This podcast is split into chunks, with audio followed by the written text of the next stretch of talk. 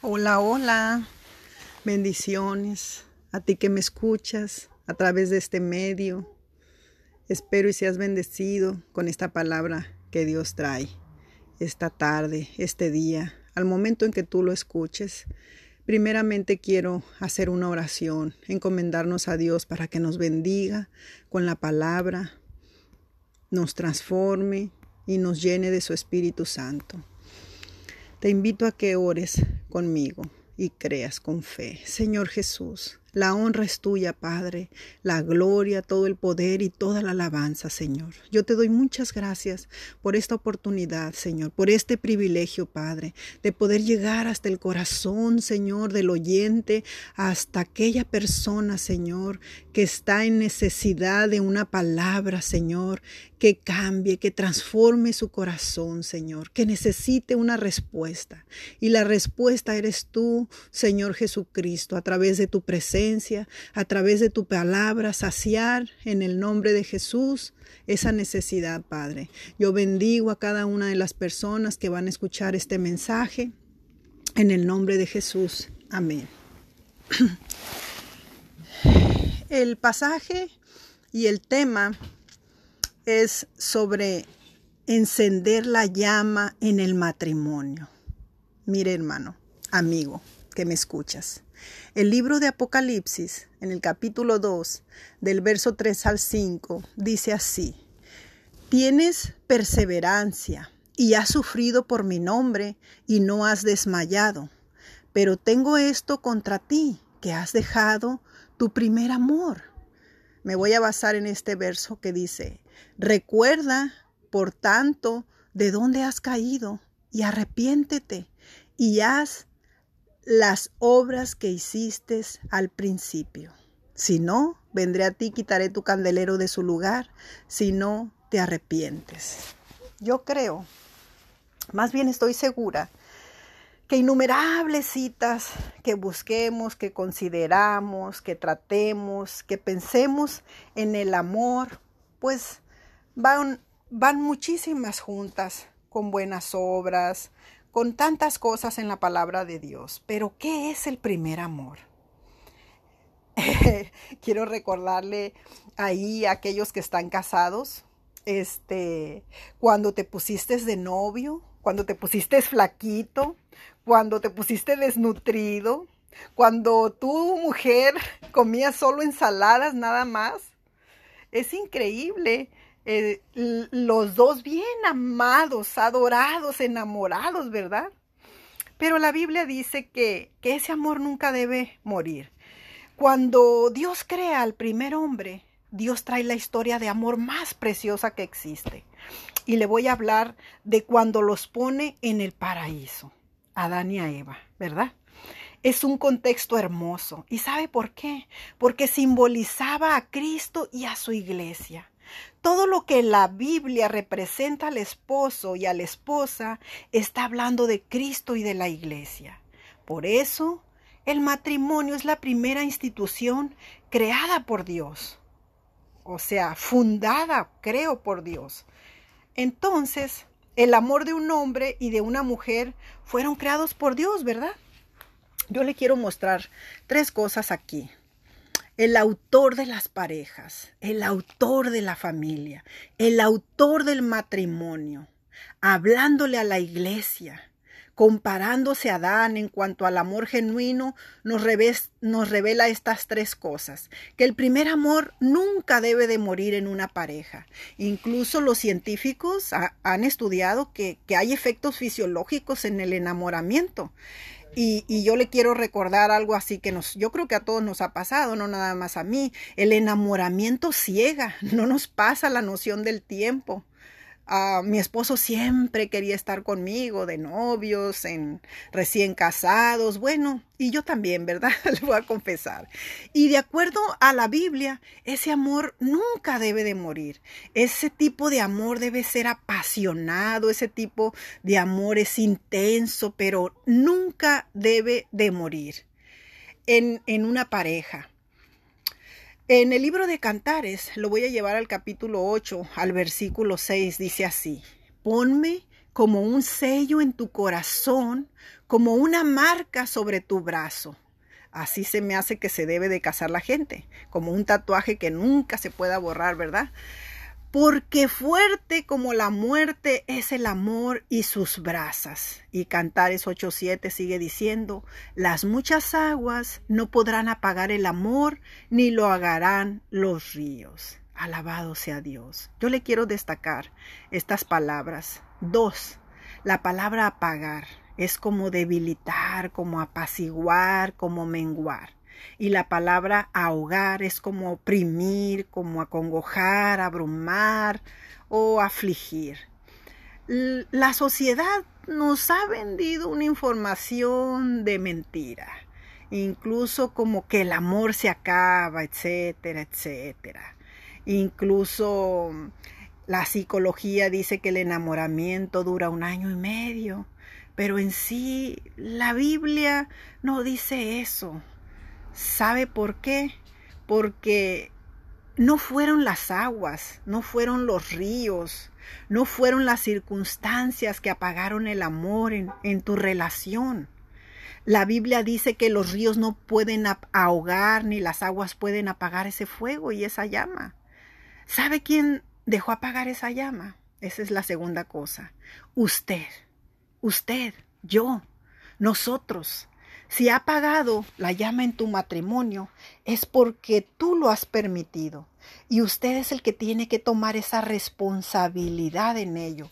Porque usted está queriendo que Dios traiga fuego al matrimonio y el que lo tiene que hacer es usted. Claro, usted que es responsable. Por supuesto que con la ayuda de Dios. Si se ha perdido esa llama, yo le traigo esa noticia pero una muy buena noticia, y es que usted lo puede recuperar. Y la tercera cosa que se revela dice que tú puedes haber perdido el fervor de la llama en tu relación, en tu matrimonio, pero la puedes recuperar. Usted se ha de preguntar y decir, ¿cómo recuperamos esa llama? Y yo le digo, muy fácil. Tres cosas. Ahí en el pasaje que leímos en el Apocalipsis, hay algo que eliminar. ¿Sí? Recuerda, por tanto, de dónde has caído y arrepiéntete, le recuerdo, y haz las obras que hiciste al principio. ¿Hay algo que eliminar? Claro que sí, cosas que hemos hecho mal, cosas, errores, decisiones mal. Fallamos, todos, todos fallamos, la regamos. ¿Hay algo que perdonar? Claro que sí, claro que sí. Dice, arrepiéntete. Dice que las palabras del hombre son como golpes de espada. Y hay veces herimos, eso dice la palabra de Dios. Y hay algo también que volver a hacer. Claro que sí, claro que sí. Haz las obras que hiciste al principio el Señor le dice, mira de dónde has caído. Y yo te digo, ¿qué fue lo que permitiste que te quitara del lugar donde tú estabas? ¿Qué fue lo que permitiste que se rodara la llama en tu matrimonio o de tu relación matrimonial, de tu familia, en tu relación social? También a ti, joven, te hablo el trabajo, la familia, los amigos, las ambiciones, los hijos, las redes sociales, todas esas cosas nos roban el tiempo, nos roban la atención que estamos supuestos a dedicarles a nuestra pareja. Te vuelvo a decir, eres tú responsable. Debemos eliminar todas las cosas que maten la llama en nuestro matrimonio. Yo no te puedo decir que si metiste a tu suegra, a tu mamá en la casa. No, yo no sé. Usted sabe qué cosas hay que eliminar. Por ejemplo, otra cosa, las prácticas. Las prácticas que debemos hacer en los matrimonios. A los hijos de Dios les son oportunidades. Les son oportunidades de demostrar su amor a Dios. ¿Cómo? Obedeciéndole. También son un medio para desarrollar nuestro carácter, la santidad y nos da más unidad en el matrimonio. vamos a ver la primera práctica que estamos hablando. Una sola carne. ¿Se acuerda que dice el pasaje que debemos de ser una sola carne? Le voy a, a llevar hasta la historia de Saúl y de Jacob. Por toda la descripción que dice la Biblia, Esaú era un cazador. Y Jacob, la Biblia dice, pues que era un hombre imperfecto, pero pues se notó su espiritualidad al, querer la progenitura, porque, porque la progenitura en esos tiempos tenía muchos privilegios, de acuerdo con la ley hebrea, tenía bendiciones que heredan y que fuesen responsables con varios conceptos, etc. Pero la diferencia entre los dos, me voy a basar en sus padres, no en ellos en sus padres. La diferencia entre los dos se acentuaba por el hecho de que los padres mostraban parcialidad, cada cual por uno de los hijos, y eso no actuaban como una sola carne, o sea, no se pusieron de acuerdo sobre lo de sus hijos. ¿Se acuerda de ese, de ese pasaje? que el primero le robó la progenitura y, toda esa cuestión, la mamá estaba de acuerdo con él, el padre tenía, pues como le, como le decía, tenía parcialidad, pues tenían cada uno por sus hijos. Y eso nos demuestra que eso no es una sola carne, no, no, es estar de acuerdo como matrimonio sobre lo de sus hijos.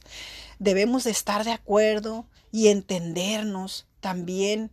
Es padres con hijos, también los hijos con sus padres, comprenderse, escucharse. No sé si me está entendiendo. La segunda práctica es sumisión. Y también lo voy a llevar a un pasaje en la palabra de Dios también por allí en, en el libro de Génesis. Dice que, dice así, se lo voy a leer. Dice, entonces Saraí dijo a Abraham, mi afrenta sea sobre ti, yo te di mi sierva por mujer, y viéndose encinta, me mira con desprecio. Juzgue Jehová entre tú y yo. O sea, ahí estaba Saraí, la, esposa de Abraham, refiriéndole algo. Y, y, le dice a Abraham en el verso 6, dice, le dice a Saraí, he aquí tu sierva está en tu mano, haz con ella lo que bien te parezca. Y como Saraí la afligía, está, hablando de Agar, su sierva, ella huyó de su presencia. ¿Se acuerda que en ese tiempo se permitía, era permitido, pues en este caso Saraí no podía darle un hijo, no, no, podía tener hijos Abraham. Y Saraí le pidió a Abraham que se acostaba con su sierva. Pero mire lo que sigue diciendo el pasaje. Después de que ella huyó de su presencia, porque la afligía, Sara afligía a Agar, ya que estaba embarazada, dice que la halló el ángel de Jehová junto a una fuente de agua en el desierto, dice junto a la fuente que está en el camino de Shur, y le dijo, Agar, sierva de Saraí, ¿de dónde vienes tú y a dónde vas? Y ella le respondió, Huyo de delante de Saraí mi señora. Y le dijo el ángel de Jehová, vuélvete a tu señora y ponte sumisa bajo su mano. Le dijo también, el ángel de Jehová multiplicaré tanto tu descendencia que no podrá ser contada a causa de la multitud. Además le dijo el ángel de Jehová, He aquí que has concebido y darás a luz un hijo y llamarás su nombre Ismael, porque Jehová ha oído tu aflicción. Qué hermoso, qué hermoso. Por eso se le llamó el título de El Dios que ve a Dios, porque Jehová ha oído. Y ahí donde tú estés, mujer, yo te digo que hay veces somos afligidos por nuestros hijos, por nuestros esposos, tal vez en el trabajo, qué sé yo. Pasamos aflicciones, no sé, pero pero mira, mira, mira lo que lo que pasó aquí fue del trato de Dios hacia Agar, fue algo que contrasta con, con el que recibía de Sara y de Abraham. E, ellos la habían considerado como un objeto solamente para llevar a cabo el propósito de ellos. O sea, una mera sierva nada más. Pero Dios, lo que leímos allí, en cambio, la consideraba una persona digna de su atención. Tú eres importante, tú eres especial, tú eres de gran valor para Dios. Vio su angustia y envió al ángel de Jehová para consolarla y para salvarla de su rebeldía y de su insensatez. Agar quería en sí evitar la disciplina y escaparse del yugo, pero Dios le dijo, vuélvete a tu señora y ponte sumisa. Muchas veces es así en cuanto a nosotros, pero sabes que yo te digo, vamos a vencer sometiéndonos. Escaparemos de todo volviendo, regresando como lo hizo Agar. ¿Cuántos necesitamos, muchas personas, aprender esta lección? Bendito sea Dios, porque pues la promesa de un hijo y una descendencia numerosa debió de haber sido motivo de gran gozo. Y Agar había orado a Jehová y el nombre de su hijo Ismael, que significa Dios oye, le haría recordar que Dios la había escuchado. Aleluya. Alabado es Dios. Dios es bueno. Fue una ocasión de formularle allí un nuevo título para Dios. El Roy. Dios que ve. Y significa que Dios ve la aflicción de sus criaturas y que actúa para ayudarlos. La palabra sumisión me encantó mucho a mí, me gustó porque le voy a leer lo que significa sometimiento. Y entre los sinónimos se pueden emplear para referirse a sumisión, están sometimiento, acatamiento, rendición, dócil y obediencia. Qué bonito tener esos rasgos de carácter como personas, como hijos de Dios, ¿verdad? Me gustó dócil, dócil porque porque te haces para todos lados, eres, eres flexible, eres flexible y todo eso nos ayuda en las relaciones, a ser mejores personas, a ser mejores hijos de Dios, vamos a ser de testimonios con nuestros hijos, nuestros esposos nos van a admirar, la sociedad te va a ver pues como una persona diferente a ellos, diferente a ellos. Y, seguimos. La tercera práctica que le traigo es la palabra ceder. Sabe lo que significa ceder, ¿verdad? Y también se lo voy a llevar con un relato, con un relato en la palabra de Dios, en uno de los pasajes también, en el libro de Génesis, en el capítulo 26. Mire, mire, allí se manifestó una envidia de los filisteos y arrojó, ¿sabe qué? Una luz sobre el carácter de Isaac. Isaac era el hijo de Abraham, no sé si se acuerda. Los filisteos lo consideraban un extraño y un intruso. Ellos reclamaron para sí el territorio de cegar los pozos y eso pues era un acto de gran provocación, pues en ese entonces el agua era de vital importancia por ser un elemento escaso, porque estamos hablando allá en un lugar de la Palestina. Isaac podría haberse defendido porque era mucho más poderoso, dice la Biblia, que los filisteos, dice el capítulo 26, 16, pero prefirió ceder que reñir, considerando que más valen la paz con los hombres y la bendición divina que el agua. Sin embargo, él le llamó a los pozos contención y enemistad, pues como una suave reprensión. Y por fin los filisteos se cansaron de perseguirlo. Y así el relato nos enseña pues que Dios permite que sus hijos sufran pérdidas para darles algo mejor y para que resalte su carácter en los suyos. Qué hermoso, ¿verdad? Le voy a leer el pasaje. Mire, dice, entonces dijo Abimelech a Isaac, apártate de nosotros, porque mucho más poderoso que nosotros te has hecho. E Isaac se fue de allí y acampó en el valle de Gerar y habitó allí. Isaac volvió a cavar los pozos de agua que habían sido cavados en los días de su padre Abraham, porque los filisteos los habían cegado después de la muerte de Abraham y les puso los mismos nombres que su padre les había puesto. Le estoy leyendo la Biblia. Cuando los siervos de Isaac cavaron en el valle, encontraron allí un pozo de aguas vivas.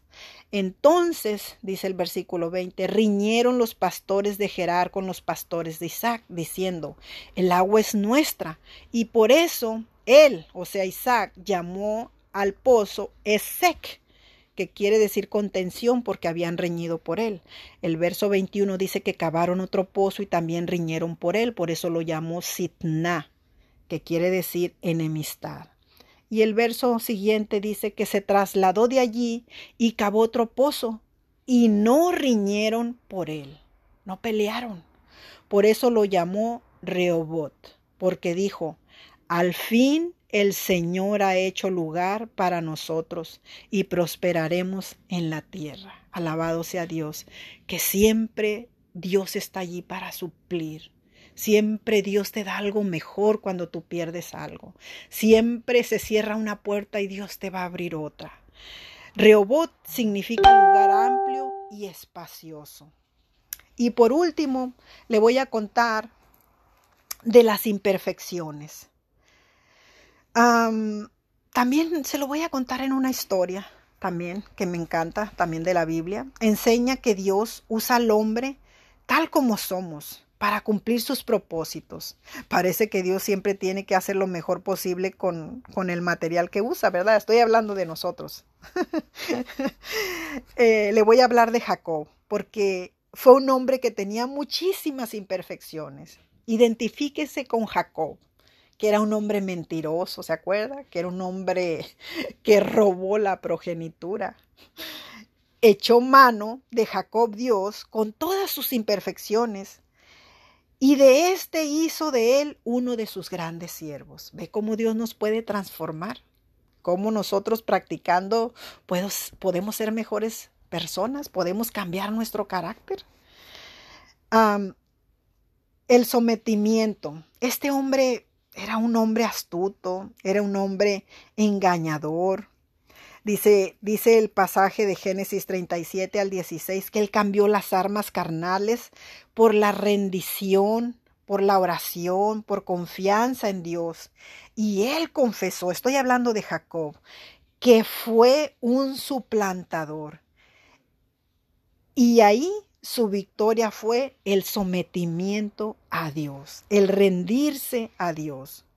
No sé si se acuerda que ahí en el Antiguo Testamento a los nombres de las personas siempre estaban unidos a su carácter. Y, y, en ese encuentro, en el pasaje de la Biblia con el varón Jacob, ¿te acuerdas? La vida de Jacob radicalmente fue cambiada. En el, en el versículo 28 del capítulo 37 de Génesis dice, Él dijo, no se dirá más tu nombre Jacob, sino Israel, porque has luchado con Dios y con los hombres y has vencido. O sea, Dios le cambió el nombre, ya lo había transformado ahí. Él se sometió, él él se rindió ante Dios, ante el ángel con que estaba peleando. El suplantador fue capturado y fue sometido antes de que él pudiera ser bendecido. Y la bendición tomó la forma de un nuevo nombre. Y el nombre de Jacob fue cambiado a Israel. Y significa el que lucha con Dios. Y dice el pasaje, y el varón le dijo, ¿cuál es tu nombre? Y él respondió, Jacob. Y el verso 28 dice, y el varón le dijo, no se dirá más tu nombre Jacob, sino Israel, porque has luchado con Dios y con los hombres y has vencido. Entonces Jacob le preguntó y dijo, declárame ahora tu nombre. Y el varón respondió, ¿por qué me preguntas por mi nombre? Y lo bendijo allí. Alabado sea Dios. Y llamó Jacob el nombre de aquel lugar Peniel porque dijo, vi a Dios cara a cara y fue librada mi alma. Alabado sea Dios. Esos temas todo lo que habla de Jacob, como el engaño, el favoritismo que tenían como hijo, los conflictos familiares, las bendiciones inesperadas, todo, la reconciliación, la fe, todo eso fluye a través de los relatos de la palabra de Dios. Quiero decirle que Dios puede hacernos nuevas personas, nuevas criaturas, al que cree en Jesucristo, aleluya. Y a pesar de nuestras faltas, Dios puede aún usar su plan y su propósito para nuestras vidas, para nuestros matrimonios, para nuestras relaciones, para nuestras familias, como individuos. Dios libra nuestra alma como la de Jacob, porque Él nos ama, Él nos perdona, Dios es bueno. El matrimonio, quiero decirle, planeado en el cielo, no era un éxito absoluto en la tierra. ¿Sabe por qué? Porque los esposos fallaban. Pero recuerde, recuerde el pasaje. Por tanto, ¿de dónde has caído? Y arrepiéntete y haz las obras que hiciste al principio. Pedirnos perdón, arrepentirnos por las cosas que hagamos hecho mal. Yo quiero dejarle con esto al final. Nadie nace siendo un mejor esposo. Nadie nace siendo una mejor esposa. Esto lo aprendemos. Dios le bendiga.